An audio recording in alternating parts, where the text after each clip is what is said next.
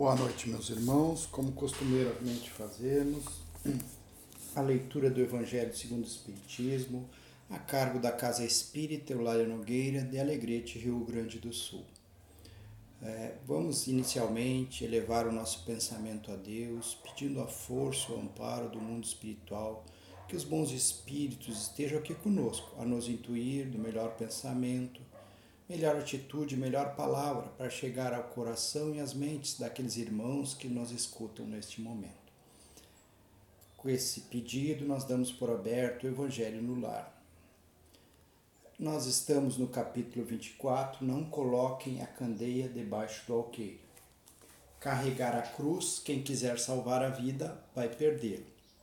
Jesus disse: Vocês serão bem felizes quando os homens os odiarem, insultarem ou rejeitarem seus nomes por minha causa. Alegrem-se nesse dia, pois uma grande recompensa lhes estará reservada no céu pois foi assim mesmo que os pais desses homens trataram os profetas.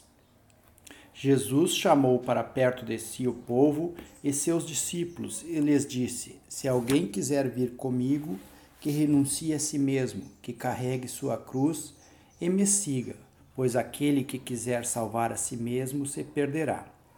E aquele que perder por amor a mim e ao Evangelho se salvará. De fato, de que adiantaria um homem ganhar o mundo inteiro e perder a si mesmo? Alegrem-se, disse Jesus, quando os homens odiarem e perseguirem vocês por minha causa, porque serão recompensados no céu. Essas palavras podem ser entendidas assim. Considerem-se felizes quando os homens tratarem vocês com má vontade e derem a oportunidade de provar a sinceridade da fé que possuem. O mal que eles fizerem reverterá em benefício a vocês mesmos. Lamentem a cegueira deles, mas não os amaldiçoem. Depois Jesus acrescenta: Aquele que quer me seguir, carregue sua cruz. Ou seja, que suporte corajosamente as dificuldades que sua fé lhe acarretar.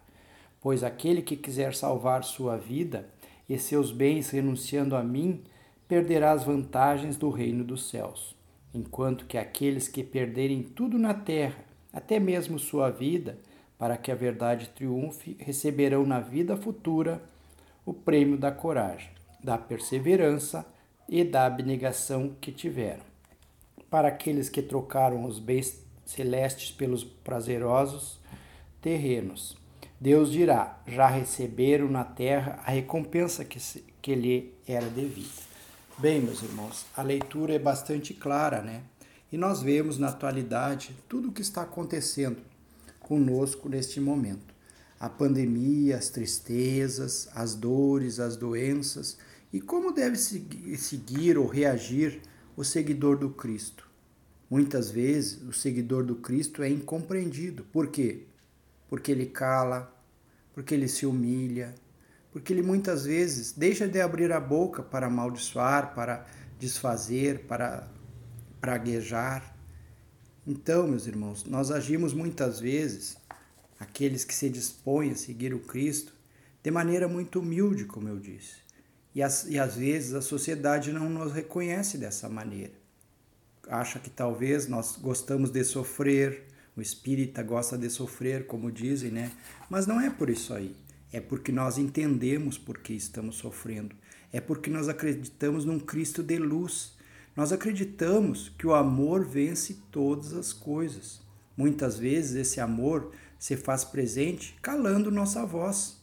Muitas vezes nas dores, nas tristezas, o nosso esse amor, essa força nos dá através das nossas lágrimas que correm, mas sempre com a confiança em Jesus, o nosso Mestre, que Ele está no comando deste planeta. Ele está nos levando a todos pela mão, nos carregando nos momentos difíceis, nos momentos de tristeza, de melancolia. Então, meus irmãos, é muito importante isso aí. Compreender que às vezes nos apartamos da sociedade por seguir ao Cristo, porque ele vai em direção totalmente contrária do que prega a humanidade. Mas sempre estaremos quando estivermos ao lado do Cristo no caminho correto, no caminho do bem, do amor e da caridade. Agora nós temos uma pequena mensagem para ilustrar do livro Vivendo o Evangelho, de psicografia de Antônio Baduí Filho, volume 2, que traz sobre título Tua Cruz. Buscaste no Evangelho recanto de paz e tuas atribulações. Entretanto, ainda agora vives a amargura de provações dolorosas. Acompanha o sofrimento do familiar mais querido, vitimado pela doença incurável, e vertes lágrimas copiosas, vencida pela impotência diante da enfermidade irreversível. Entretanto, embora o Evangelho te aponte a resignação como bálsamo de tua angústia, entregas-te ao pranto amargo da inconformação. Acaricias o retrato e os pertences do filho mais amado, cuja presença física a morte te roubou, e choras, imobilizado pela violência da separação repentina. Contudo, ainda que o Evangelho te ensine a lição de, da imortalidade, pronuncias as palavras ácidas da incompreensão e da revolta. Observas com tristeza a transformação do amigo mais íntimo, assediado por ideias tirânicas e lamentas a decadência rápida, atônito perante o desastre obsessivo. No entanto, apesar de que o Evangelho te previna quanto à oração e à vigilância, também te deixas dominar pelas sugestões infelizes do desânimo e da desilusão. Amparas o vizinho mais próximo, levado à penúria pelas dificuldades do caminho e sofres pela visão da miséria e da dor. Todavia, conquanto o Evangelho te afague com a brisa da fé e da esperança, sucumbes ao, ao furacão da descrença e do, e do desespero. Apesar da vacilação nesses momentos tão difíceis, encontraste no Evangelho o refrigério às tuas aflições. Segue, pois, os passos do Cristo, mas não imagines que estejas livres da cota de dor e sofrimento no resgate do passado e no preparo da felicidade futura. É verdade que Jesus disse com clareza que para segui-lo renuncies a ti mesmo e tomes a tua cruz. Contudo, sabes que o Mestre Divino sempre esteve a teu lado, e na hora da provação mais dolorosa, sossegará teu coração, assustado, falando com doçura e amor.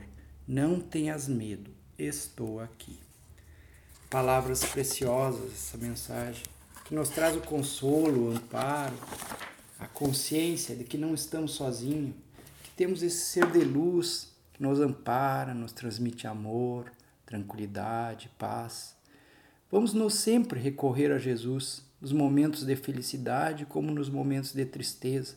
Vamos atentar às leituras do Evangelho, desse precioso manual que nos indica o caminho certo a seguir.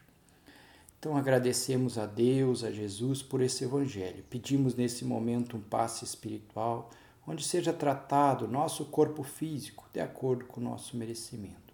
Que esses fluidos perpassem o nosso corpo físico e espiritual, trazendo o alívio, o alento, a tranquilidade e a paz. Que não nos deixemos levar pelas tempestades da vida, que acreditemos no timoneiro da vida que é Jesus, que Ele sempre estará ao nosso lado. Tenhamos sempre fé, mesmo nos momentos de dificuldades. Pedimos nesse momento pelas águas, que nelas sejam colocados os remédios para os nossos males físicos e espirituais, de acordo com o merecimento de cada um de nós. Pedimos pelas equipes médicas que estão atuando durante a Covid que elas recebam a intuição, o amparo, a luz do Cristo para amenizar esses momentos de sofrimento e de dor. Amigo Jesus, que tu seja presente sempre em nossos pensamentos e em nossos corações. Dessa maneira, encerramos o Evangelho. Uma boa noite a todos.